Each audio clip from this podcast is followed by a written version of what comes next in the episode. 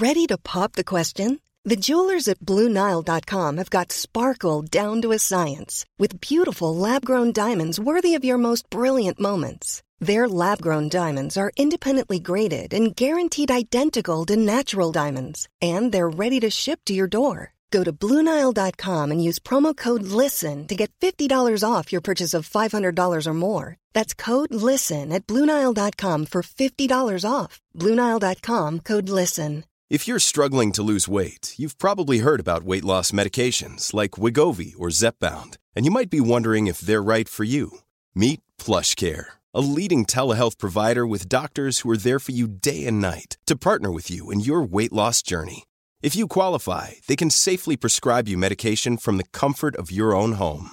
To get started, visit plushcare.com slash weight loss. That's plushcare.com slash weight loss. plushcare.com slash weight loss. Mom deserves the best, and there's no better place to shop for Mother's Day than Whole Foods Market. They're your destination for unbeatable savings, from premium gifts to show-stopping flowers and irresistible desserts. Start by saving 33% with Prime on all body care and candles. Then get a 15-stem bunch of tulips for just $9.99 each with Prime. Round out Mom's menu with festive rosé, irresistible berry chantilly cake, and more special treats. Come celebrate Mother's Day at Whole Foods Market. Bonjour à tous et bienvenue dans ce nouvel épisode d'Anomia. Je m'appelle Valentin Tonti Bernard et j'ai décidé de créer ce podcast pour vous permettre de découvrir la vraie vie des avocats. Connaître leur histoire, leurs succès et leurs échecs, savoir qui ils sont et quelles sont leurs missions du quotidien. Avant de vous présenter l'invité du jour, je voulais vous souhaiter mes meilleurs voeux pour l'année 2021. Pour vous, avocats ou futurs avocats, de la réussite dans vos activités, dans vos procès et également dans votre vie personnelle, car ô combien elle est importante. Mon invité du jour n'est autre que Lorraine Gay. Lorraine Gay est avocate associée avec Richard Malka. Vous les connaissez sans doute pour les fameuses histoires et plutôt les fameuses affaires Charlie Hebdo. Mais ils ont beaucoup d'autres choses à raconter et Lorraine Gay va vous les dévoiler. Je vous remercie d'écouter ce podcast et je vous souhaite une excellente écoute. Avant que ce nouvel épisode ne commence, je voulais vous parler des deux nouvelles formations dispensées par la société Anomia. La première, la formation Boost, dédiée aux avocats individuels et aux collaborateurs. Et la deuxième, la formation Business Partner, dédiée aux avocats associés de cabinets d'affaires. Ces deux formations uniques ont pour objectif de vous permettre de développer vos compétences business nécessaires à l'exercice de la profession d'avocat. Elles vous permettront trouver des méthodes applicables, pratiques et concrètes pour développer au mieux votre activité. Vous pouvez les découvrir sur www.anomia.fr. Eh bien écoutez, euh, bonjour maître Lorraine Gay. Je suis ravi que vous me receviez aujourd'hui dans vos tout nouveaux locaux qui sont euh, d'ailleurs euh, très charmants. Même s'il reste encore 2-3 cartons, ils sont super. Donc vous aviez un petit peu peur, mais je suis très content de vous recevoir. Surtout qu'on a eu énormément de mal à se voir étant donné que vous avez été occupé par un procès dont vous nous parlerez peut-être tout à l'heure. Mais en tout cas, je vous remercie d'avoir trouvé le temps de pouvoir me recevoir. Bonjour maître Gay. Bonjour. Alors aujourd'hui, on est là pour parler de vous. J'aimerais savoir qui vous étiez avant de devenir avocate et pourquoi vous avez choisi de devenir avocate. Euh, qui j'étais avant de devenir avocate? J'ai été, euh, une euh, jeune fille élevée par des parents hauts fonctionnaires qui s'est dirigée vers le droit un peu pour faire comme ses parents. Et pour garder une formation un peu généraliste parce que je savais, j'avais pas vraiment l'idée de ce que je voulais faire plus tard. J'hésitais en fait, J'hésitais avec le journalisme. Euh, et donc, je, suis allée euh, presque naturellement vers la fac de droit où euh, j'ai poursuivi des études sans, sans aucun obstacle. et en fait, au fur et à mesure de mes études, la, question de devenir avocate, c'était pas posé pour moi. C'était plutôt, je, je m'orientais plutôt finalement vers la magistrature euh, mais au fur et à mesure de l'avancée de mes études, je me suis bien rendu compte que euh, j'avais certaines matières qui me plaisaient et d'autres pas du tout, et que ce qui m'intéressait le plus, c'était plutôt la propriété intellectuelle, la communication et les nouvelles technologies. Et la magistrature suppose de, devoir toucher à tout, de devoir aller habiter dans n'importe quelle région française. Et moi, j'avais furieusement envie de rester parisienne et de faire les matières qui m'intéressaient. Donc j'ai passé le concours d'avocat pour voir ce que ça donnait, et je l'ai eu. Euh, et ensuite, euh, s'est posé la question de savoir euh, dans quel cabinet j'allais travailler. Et en fait, après plusieurs entretiens, je n'ai pas, pas, trouvé le cabinet qui me faisait rêver. Donc j'ai fait un an de journalisme dans un, à Piger pour un, pour un hebdomadaire.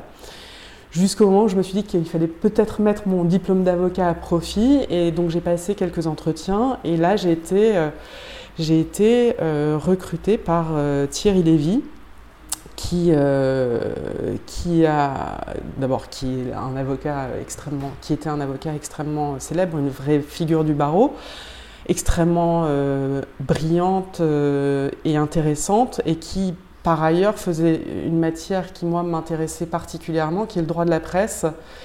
qui n'était pas tellement enseignée à l'université à l'époque et sur laquelle je me suis formée en fait à ses côtés notamment avant de développer cette spécialité dans, le deuxième cabinet dans lequel je suis allée, chez Henri Leclerc. Très clair, ah oui, donc deux superbes cabinets dans lesquels vous avez pu exercer. Bah, deux cabinets avec des, oui, véritablement des, euh, des ténors du barreau. Et alors du coup, donc, ok, vous vous rendez compte que vous aimez finalement le droit de la presse, le droit des médias, la communication, et là vous décidez de mettre votre talent à profit au sein de ces cabinets, et lorsque vous arrivez chez maître Thierry Lévy, est-ce que la vision que vous aviez de la profession d'avocat est celle que vous allez vraiment rencontrer dans les faits, sur le terrain? Bah, chez Thierry Lévy, c'était assez particulier parce que c'est euh, l'ancienne école, euh, c'est l'avocat vraiment euh, à l'ancienne. C'est-à-dire que déjà, son cabinet, c'était euh, son domicile et euh, j'étais, j'étais toute seule euh, avec lui et son associé. et oui, alors là, j'ai découvert le métier d'avocat dans tous ses aspects, que ce soit aller. Enfin, j'ai très vite été plaidée, j'ai très vite été au feu en me débrouillant toute seule. Et ensuite, euh, la formation euh, avec lui dans euh, la rédaction des conclusions, la, rigueur dans le raisonnement. Et c'était une école. c'était c'est une école formidable pour apprendre à être avocat. Et après, en allant chez Henri Leclerc, c'était pas la même chose parce que c'était un cabinet plus important dans, dans sa taille dans la mesure où il y avait plusieurs associés, il y avait Henri Leclerc et ses associés, il y avait d'autres collaborateurs, donc c'était plus du tout le, même format et c'était plus, euh, c'était plus un cocon où on était plus chouchouté, plus accompagné que chez Thierry Lévy où j'étais, euh, j'étais un peu euh, toute seule, livrée à moi-même. Il fallait, il fallait que, ça, que les résultats suivent. Et alors pourquoi vous faites ce switch-là? Pourquoi vous partez de chez Thierry Lévy, qui est quand même un ponte du barreau, pour aller chez un autre ponte du barreau? Est-ce qu'il y a eu quelque chose qui a déclenché ce changement? Euh, ça correspondait à un choix. Euh, j'avais envie de. C'est particulier quand même d'être euh, à trois dans un cabinet. C'est vraiment une petite structure et moi j'avais besoin de d'avoir, enfin de vivre dans une structure un peu plus étoffée avec plus de personnes, de, de m'oxygéner un peu parce que très vite, 3, ça peut devenir euh, très lourd, euh, très confiné comme, euh, comme ambiance. Très clair. Et donc vous allez chez Henri Leclerc, combien de temps vous y restez? J'y suis resté 7 ans. 7 ans. Et alors, est-ce que vous voyez des phases au sein de ces 7 années où vous allez finalement prendre en compétence, voir votre métier qui va un petit peu changer, par, passer peut-être de la technique à autre chose, au développement par exemple, ou vraiment voir une autre vision qui va vous permettre vous-même en tant qu'avocat d'évoluer? Bah, en fait, chez Henri Leclerc, euh, j'étais, en fait, j'ai travaillé énormément avec Henri d'abord et avec une autre avocate qui était son associée qui s'appelle Muriel Brouquet-Canal euh, et qui euh, se consacraient tous les deux, alors Muriel Brouquet-Canal exclusivement et Henri quand même en grande partie, au droit de la presse puisque euh, on défendait à cette époque euh, un, grand journal et euh, une grande maison d'édition. Et donc ça a été, je ça a été la meilleure des possibles parce que le droit de la presse c'est une matière très technique. c'est une matière très technique qui a cette particularité de nous permettre de, découvrir nombre de domaines euh, incroyables. C'est-à-dire qu'on peut avoir des dossiers où on va devoir s'intéresser à l'histoire du Rwanda ou euh, s'intéresser à euh, des histoires de médecins ou encore je n'ai pas d'exemple là qui me vient tout de suite, mais je, fais que ça pourtant toute la journée. mais, enfin, ça, ça, peut être comme je le fais en ce moment sur des dessins de Charlie Hebdo. Donc, euh, c'est, je veux dire, on peut s'intéresser à n'importe quel sujet, mais, il mais, mais on doit avoir la technique parce que c'est une matière extrêmement juridique qui obéit à des règles très très particulières, très strictes. Euh, qui, si elles ne sont pas respectées, euh, sont sanctionnées par la nullité. Donc c'est une matière euh, très, euh, très délicate. Et donc, grâce à eux, en fait, je, me suis formée vraiment pour euh, me spécialiser. Alors, je dis spécialiser, je n'ai pas la spécialité, je n'ai pas passé l'examen pour me spécialiser au barreau, mais, mais, vous faites ça toute mais je fais ça toute la journée. Donc maintenant, je peux dire que c'est une matière que je maîtrise assez bien. Et ce que ça m'a permis surtout, c'est de, bah, de découvrir euh, la 17e chambre et de devenir une habituée de cette chambre, euh, de découvrir des magistrats et de, de, les connaître euh, pour y passer le plus clair de mon temps en fait. Donc aujourd'hui, c'est la 17e chambre, c'est un peu ma deuxième, ma deuxième maison. Quoi. Et c'est ça que les années m'ont permis d'acquérir en fait. Très clair. Donc aujourd'hui, vous n'êtes plus chez Henri Leclerc, vous êtes au sein d'un autre cabinet, de votre cabinet. Est-ce que vous pouvez nous expliquer à partir de quel moment vous vous êtes dit, OK, j'ai fait 7 ans au sein de ce cabinet d'avocat-là, je dois aller voir ailleurs. Est-ce que c'est parce que vous avez une opportunité? Est-ce que c'est parce que, comme chez Christophe Bigot par exemple, il existait trop de conflits d'intérêts en interne et donc du coup vous, avez dû partir? Qu'est-ce qui a fait que vous êtes parti et que vous avez créé ce cabinet d'avocat avec Richard Malka? Alors en fait, euh, je suis partie du cabinet euh, d'Henri Leclerc pour des raisons très personnelles euh, qui n'ont rien à voir avec eux mais qui tiennent à, mon histoire. et en réalité, j'ai quitté le cabinet en me disant que je souhaitais arrêter la profession d'avocat. J'avais une vague idée de ce que je voulais faire, mais j'étais je, me disais qu'il fallait que je réorganise euh, ma vie professionnelle et qu'il était temps de passer à autre chose. Bah, c'est un peu comme, enfin, je veux dire, aujourd'hui, tout le monde slash. Bien sûr. Euh, et, moi, c'était il, y a dix ans.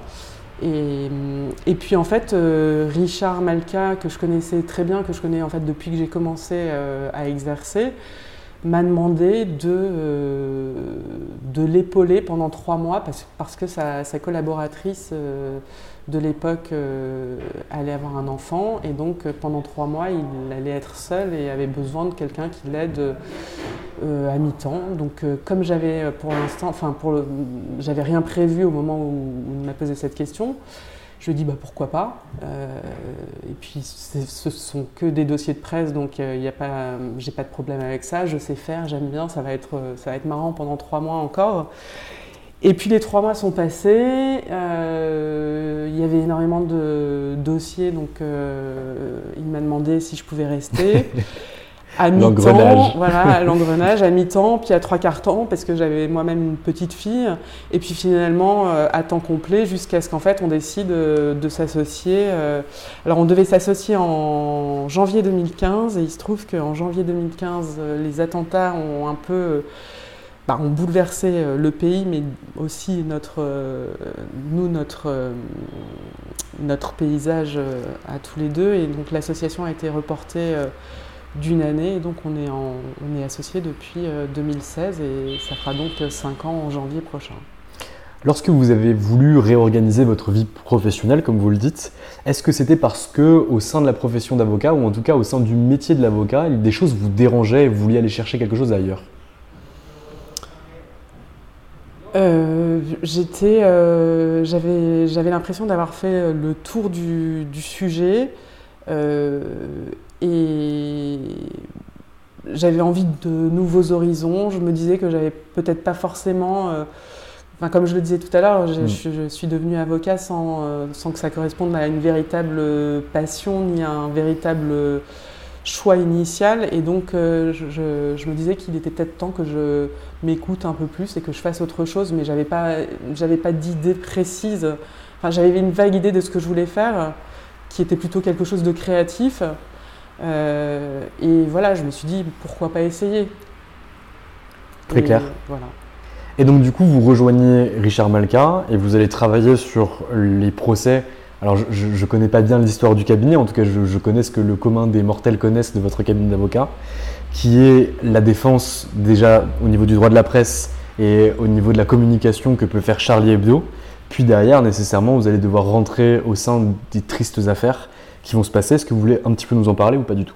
Non, je peux en parler. Enfin, c'est euh, assez... Euh, en fait, c'est assez étrange de voir euh, l'évolution euh, en dix années parce que à l'origine, Charlie Hebdo, on défendait, ce journal devant la 17e chambre à l'occasion de procès de presse et donc de, procès en diffamation, de procès en injure, ce qui était, euh, enfin, ce qui est la, base de, mon métier et de mon exercice. Et en fait, au fur et à mesure des années, après le procès euh, des caricatures, après la publication des caricatures et le, procès des caricatures, on a vu euh, les choses euh, lentement changer. Il y a eu d'abord les questions de protection du journal et ensuite il y a eu, il y a eu l'incendie du journal en 2011 où on a compris que véritablement Charlie était devenu euh, une cible et puis euh, au fur et à mesure des années les menaces et, en fait aujourd'hui c'est ce qui est très triste c'est que alors en dehors du, procès des attentats qui nous a occupés pendant, pendant trois mois avec Richard Malka mon quotidien aujourd'hui pour Charlie Hebdo, c'est plus d'aller plaider les diffamations ou les injures, encore que ça m'arrive encore quelques fois. Euh, même si c'est devenu un journal un peu intouchable. Mais aujourd'hui, mon quotidien euh, pour Charlie Hebdo, c'est d'aller plaider des euh, menaces de mort ou des apologies d'actes terroristes à travers toute la France. C'est-à-dire que quand une une paraît et ne plaît pas à des gens qui sont tranquillement installés dans leur canapé sur leur smartphone ou leur tablette, alors même qu'ils n'ont jamais euh, lu Charlie Hebdo, ils se trouvent confrontés à la une et ils vont sur euh, Facebook, Instagram euh, balancer des messages illégaux. Enfin voilà, puisque en gros on, leur dit il faut que les frères Kouachi finissent le travail, ce, genre de choses. Et donc systématiquement, et c'est ce qu'a expliqué un des membres de Charlie Hebdo pendant le procès, ils vont déposer des plaintes le parquet fait une enquête et puis euh, quelques-uns sont identifiés et renvoyés devant des tribunaux et poursuivis et condamnés. Donc aujourd'hui, c'est ça, moi, mon quotidien pour Charlie Hebdo et c'est pas, euh, c'est pas celui euh, que j'ai connu il y a dix ans. Est-ce que c'est lourd, personnellement, d'avoir un client qui a, entre guillemets, un passif si sanglant? Non, alors je, enfin c'est pas, moi je le prends pas pour moi, c'est euh, pour, euh, c'est ce journal qui, qui, souffre, enfin qui souffre, qui a souffert beaucoup et qui aujourd'hui euh, vit dans des conditions particulièrement lourdes. Moi, mon cas, il, importe assez peu. Très clair. aujourd'hui, vous n'avez pas que Charlie Hebdo comme client, vous avez d'autres clients. Comment on fait pour développer une clientèle en droit de la presse, en droit des médias et en droit de la communication? C'est, euh, en fait, c'est comme c'est un tout petit milieu. Euh, en fait, on, est quand même très peu d'avocats spécialisés en droit de la presse dont le nom circule, dont le nom circule et et en fait, je ne peux pas vous dire, c'est compliqué d'expliquer comment ça se passe, mais euh, en fait, on, vient nous voir parce qu'on a cette compétence et euh, cette compétence qui est connue et, et, reconnue. Donc euh, voilà. Mais après, bon, moi, il y a aussi, il, se trouve que des clients que avec qui j'avais travaillé quand j'étais chez Henri Leclerc sont revenus me voir aujourd'hui euh, notamment, je pense à une maison d'édition et enfin, je, suis hyper contente, mais c'est est-ce que c'est le fruit du hasard ou est-ce que c'est parce que euh, il y a plusieurs années, voilà, le, travail que j'avais effectué leur convenait, je ne pourrais pas vous dire. Je pense qu'il n'y a pas de hasard là-dedans. Après, je ne les connais pas, je ne connais pas la maison d'édition, mais si vous avez travaillé pour eux il y a quelques années et qu'ils reviennent vous voir, je pense que le hasard est quand même à proscrire de, ce genre de choses. Peut-être que je me trompe. Et du coup, ok, vous avez structuré un cabinet d'avocats où aujourd'hui vous êtes deux associés. Quels sont vos objectifs en termes personnels et professionnels pour le cabinet ou pour vous en tant qu'avocate? Euh, en termes professionnels, euh, alors là, on vient de, on vient d'emménager dans de nouveaux locaux. Donc, euh, après moi, 10 ans passés avec Richard dans les précédents et lui 20 années. Donc, on a l'impression, en fait, c'est un peu étrange parce que le procès des, attentats de 2015, donc on attendait depuis depuis 5 ans, 5 ans et demi.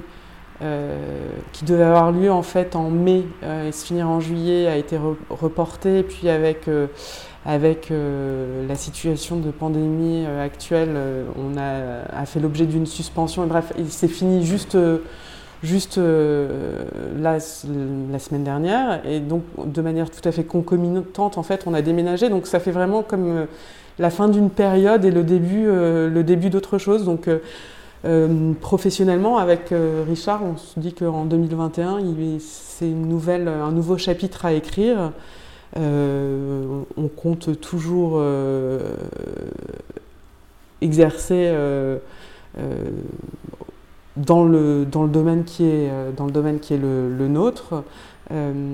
C'est vrai que c'est un peu compliqué d'imaginer quelle va être la suite avec la situation actuelle parce que c'est une situation euh, particulière et, inédite, mais, euh, mais enfin, je sais pas, j'ai confiance en lui, j'ai confiance en moi, j'ai confiance en nous, donc euh, je pense qu'on va, on va y arriver. Surtout qu'en plus, le secteur d'activité en ce moment, qui est la presse et l'édition, souffre énormément du fait de la crise. Oui, c'est un secteur qui est très touché et on a un problème particulier aussi, c'est qu'en matière de presse, les, il y, a un certain engorgement parce que la, 17e chambre, alors c'est vrai que certaines affaires de presse sont, euh, euh, jugées dans les tribunaux français, mais la, chambre principale, c'est la 17e chambre. Et c'est euh, encore un des lieux juridictionnels où l'on parle, où on laisse à l'avocat le temps de s'exprimer. Et en conséquence, c'est une juridiction qui est extrêmement engorgée, où les délais d'audiencement sont euh, très très longs. Et donc aujourd'hui, euh, une affaire de presse euh, met à peu près un an et demi, deux ans à être jugée, ce qui est énorme. Donc c'est vrai que ça aide pas non plus, ça, ça aide pas, parce que les, les clients ont pas envie forcément de judiciariser leurs affaires pour, pour ne pas se, se soumettre à ces, à ces temps très longs. Donc c'est vrai que c'est compliqué. C'est vrai que c'est assez particulier en plus parce que la presse, lorsqu'une diffamation est mise en place, etc., ça se fait à un instant T et ça a des conséquences immédiates. Où finalement on va juger une personne non pas par rapport à ce qu'elle a réellement fait ou par rapport à une décision de justice, mais par rapport à la vindicte populaire qui a été publiée au sein d'un journal. Et donc un droit qui est long sur ce que vous me dites, parce qu'à partir du moment où il y a une plainte, il y a deux ans d'attente, même si des référés peuvent être mis en place, etc. Mais il y a quand même deux ans d'attente, alors que finalement c'est des choses qui devraient aller extrêmement vite. Est-ce que vous, vous auriez des solutions par rapport à ça? Alors... Euh, j'ai pas. Non, j'ai pas. Mais enfin, oui, vous avez raison, parce que de toute façon, la loi de 1881 a été, a été, conçue, euh, a été conçue pour ça. C'est-à-dire que les délits de presse, ce sont des délits qui se prescrivent par trois mois. Euh, et donc, initialement, euh, elle, a été, elle a été pensée et, et, et, voulue pour réprimer au plus vite des, des, des, des infractions dont les effets sont immédiats. C'est vrai que quand on juge euh, deux ans après euh, des propos qui ont été tenus euh, deux ans auparavant, parfois ça n'a plus aucun sens. on, en cherche même, on cherche justement le, sens de, de, la poursuite. Et, mais des solutions, il faudrait. Euh, non, j'en ai pas parce que. Non, j'en ai pas. Parce que c'est très appréciable quand même de pouvoir débattre et de pouvoir mm. plaider et, et dans, dans, de telles conditions et de pouvoir euh, s'exprimer et s'expliquer devant une juridiction, ce qui est euh, rarement le cas aujourd'hui devant les autres chambres et dans d'autres matières. Enfin, je veux dire, on est dans un, on est dans un contexte où aujourd'hui. Et, encore plus avec le confinement et la crise sanitaire, on vous demande de déposer des dossiers sans plaider. Donc je veux dire, aujourd'hui, le rôle de l'avocat, il devient quasiment inexistant. Et donc d'avoir cette possibilité encore de, plaider et de, réfléchir avec des magistrats, c'est quelque chose de fantastique. Donc là, non, j'ai pas, euh, j'ai pas de, solution euh, magique, euh, malheureusement, pour, pour remédier à cet engorgement. Et j'ai discuté avec un avocat, alors lui qui fait du droit pénal des affaires, qui s'appelle Rémi Laurin, qui, qui est chez Darrois. Je discutais avec lui et lui me disait qu'il y avait quelque chose qui l'énervait au plus haut point c'était qu'on laisse la possibilité à la presse, même si après, deux ans après, ils, pouvaient être condamnés, d'écrire des pamphlets sur des gens qui étaient présumés innocents et du coup de les condamner au regard de la société, mais derrière finalement qu'ils n'aient pas le droit à autant de caractère euh, pour se défendre ou lorsque le jugement de non-condamnation est prononcé que ce qui a été fait lorsqu'on les a accusés. Qu'est-ce que vous pensez de ça? euh, oui, aujourd'hui, on est un peu euh, jugé avant d'être euh, jugé par l'opinion euh, publique et par le tribunal médiatique avant d'être jugé par une juridiction. Après, il existe des moyens juridiques de faire valoir son point de vue. Enfin, je veux dire, un droit de réponse, ça existe toujours. c'est une solution légale pour rétablir son honneur dans, une, dans un dans un temps très court, puisque là encore c'est encadré dans un temps de, dans un délai de trois mois. Donc euh, il y a cette possibilité. Alors après, ça vaut pour la presse écrite, mais ça vaut aussi pour euh, la presse audiovisuelle. Le vrai fléau aujourd'hui, c'est les réseaux sociaux. Bien sûr. Pour lesquels euh, il est extrêmement compliqué d'intervenir. Et euh, enfin, j'entendais encore euh, aujourd'hui toute la polémique euh, liée à l'élection de Miss France et de sa dauphine. Mm. je veux dire, Twitter aujourd'hui est une zone de non-droit incroyable. C'est-à-dire que c'est c'est le réseau social où on peut tout dire sans aucune sanction, sans aucune censure. Et même nous, en tant qu'avocats, lorsqu'on veut faire valoir un point de vue juridique, mais ils s'en fichent totalement on n'obtient à peu près jamais gain de cause auprès de Twitter directement. Il faut passer devant un tribunal et encore. Et ils le font en plus en tout euh, anonymisé. oui, voilà, en plus. Oui, parce que les, propos sur bah, ce, dont vous parlez là, c'était donc du coup sur le papa de Miss, euh, Miss euh, Provence, ah, c'est ça je crois, qui, avait un père israélien. J'ai pas, pas trop suivi l'élection, mais j'ai vu, passer. moi, j'ai vu le lendemain aussi, j'ai vu les tweets.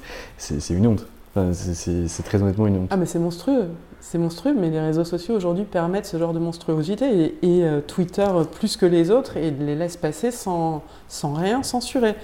Facebook euh, et Instagram, on a, on a parfois, euh, sans passer par un juge, on peut avoir gain de cause. Moi, ça m'est déjà arrivé, notamment pour des questions de contrefaçon ou de ou de propos, euh, de propos dégradants, mais, euh, mais Twitter, c'est euh, Twitter, c'est une catastrophe. On est d'accord. Aujourd'hui, il existe quelques pénalistes, pardon, excusez-moi, quelques avocats qui sont spécialisés aussi en droit de la presse et en droit des médias. je citais tout à l'heure le cabinet Bigot. Mhm. il y en existe également d'autres. Comment vous réussissez à vous positionner à l'intérieur de, de ce marché-là? Parce que j'ai cru comprendre que c'était finalement un très petit marché où il y avait des conflits d'intérêts qui naissaient extrêmement rapidement au sein de vos, clients, au, sein de vos clientèles bah, euh, oui, alors euh, Christophe Vigo et, ses deux associés, euh, Virginie Ténière et Émilie Sudre, je les connais très bien. Enfin, on est, on est, on est très proches parce qu'on a beau être peu nombreux, on en est et, concurrents entre guillemets, on ne demeure pas moins. enfin, moi, pour moi, je, je suis très proche d'eux. en fait, le, oui, il peut y avoir des, conflits d'intérêts à partir du moment notamment où on intervient pour des, euh, pour des grands journaux euh, et pour des euh, chaînes de télévision. parce que on ne peut pas défendre à la fois la chaîne de télévision et la société de production ou la chaîne de télévision et la personne qui va par exemple se voir dans un reportage enfin, je veux dire, une fois qu'on travaille pour une chaîne de télévision, on est lié et euh, il est très difficile de, poursuivre. Euh, on ne peut pas poursuivre un reportage diffusé par cette même chaîne.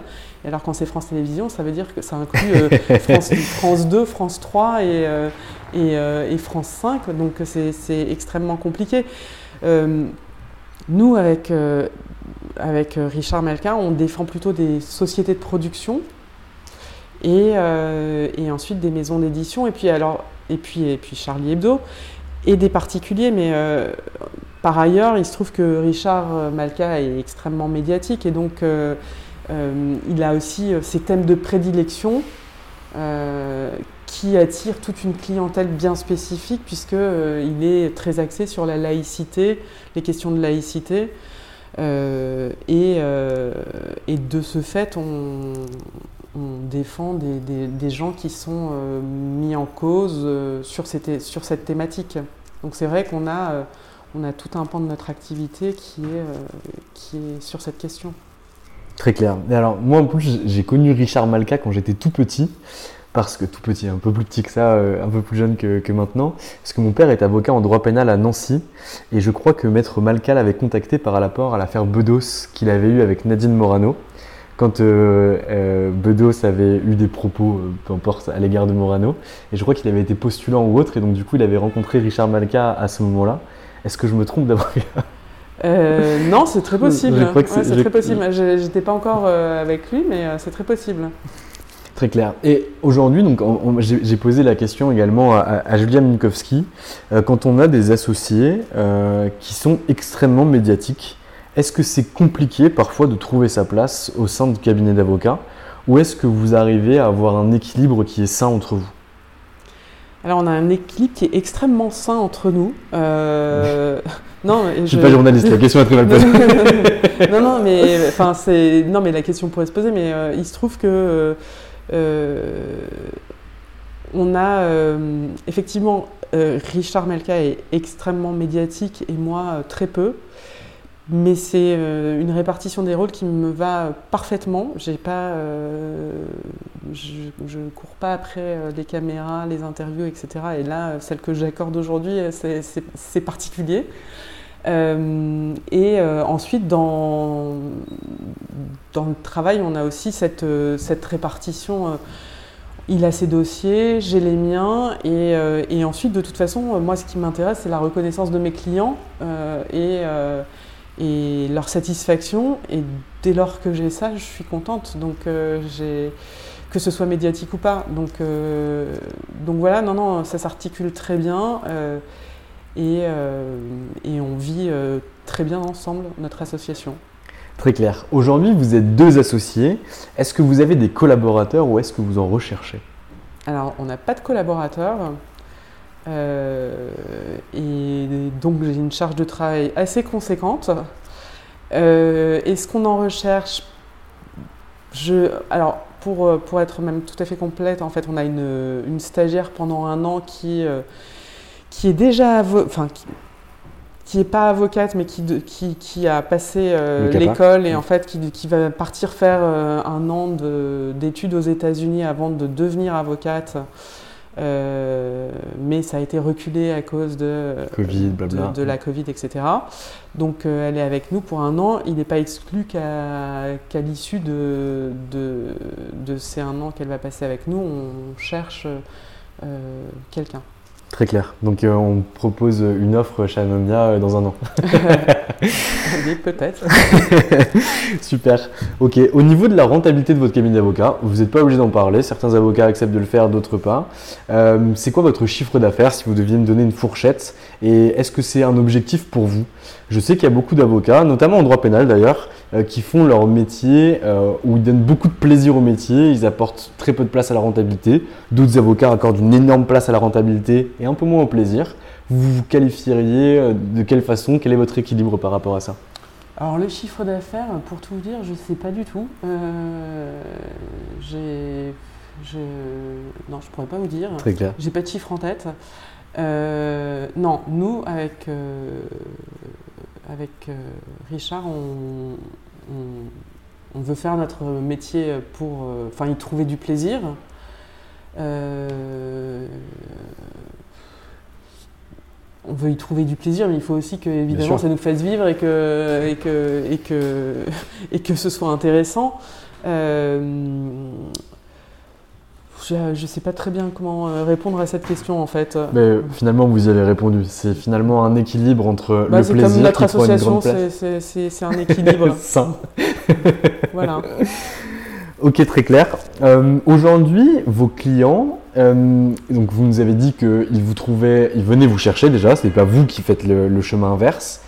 Est-ce qu'ils viennent plutôt par l'expérience client que d'autres clients ont pu avoir avec vous, par la prescription de certains de vos confrères, par des journaux euh, qui ne vous connaissent pas, avec qui ne travaillent pas, mais en disant euh, va voir Maître Gay, va voir Maître Malka, ils travaillent bien. Est-ce que vous arrivez à l'identifier au sein de votre activité aujourd'hui? Bah, alors, euh, Richard Malka, très clairement, son nom est dans la presse partout, donc il passe à la télé, etc. Donc évidemment que ça, ça, ça, crée, ça crée un flux. Ensuite, on est pas mal recommandé par des confrères et, euh, et aussi par euh, des clients, euh, des anciens clients. Mais euh, oui, on est, on est, enfin, je veux dire, de- des confrères euh, soufflent souvent euh, notre nom pour, euh, pour, euh, pour, des nouveaux, enfin, pour, euh, pour des nouveaux clients. Très clair. On va finir cette interview par deux questions. La première, ça serait si vous aviez un regret ou euh, quelque chose qui a été dur au sein de votre profession d'avocat, qu'est-ce que ça serait Si c'était la, chose la pire, un échec, quelque chose qui vous a marqué négativement? Si on n'a pas, c'est mieux. hein.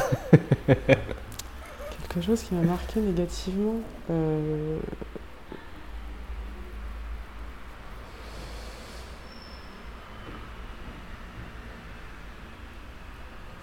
Euh, pff, ce qui me marque négativement, c'est justement, enfin, ce- c'est hum, des échecs, il y en a eu forcément. Enfin, je veux dire, des, affaires qu'on a perdues, auxquelles on tenait beaucoup, auxquelles on croyait, et euh, il, y en, a eu. Euh, moi, ce qui me, ce qui me peine beaucoup, c'est justement ce rôle euh, qui qui s'amenuise, enfin, qui se, qui se réduit de l'avocat. que je constate, et, enfin, qui a surtout été amplifié là, notamment pendant la crise. Je, trouve que c'est, euh, je trouve que c'est dommage. Après, du coup, ça nous incite à nous, à nous renouveler, enfin, à développer pas mal une, comment dire, une, une activité de conseil, ce que je fais beaucoup aussi. Euh, mais c'est vrai que je trouve ça, je trouve ça très triste en fait, Euh, le fait que euh, on perd cette place et rien, n'est fait pour l'améliorer. Je veux dire, les, lois, les procédures euh, nous laissent de moins en moins euh, de liberté et de place et ont vocation à faire disparaître l'avocat en fait.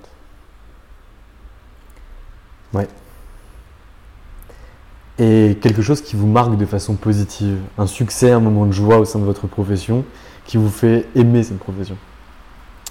Euh, bah, des moments comme, euh, comme la plaidoirie de mon associé au moment de. Là, il y a quelques jours, pour le procès des attentats de Charlie Hebdo.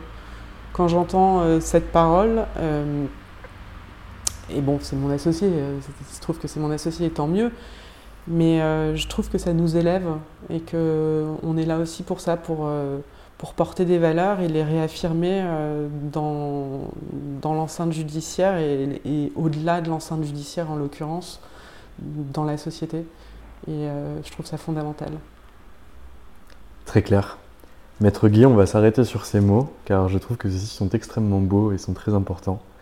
Je vous remercie de m'avoir accordé cette interview. Euh, je vous souhaite tout le meilleur, un bon emménagement dans vos nouveaux locaux, et surtout que 2021 soit le renouveau que vous espérez.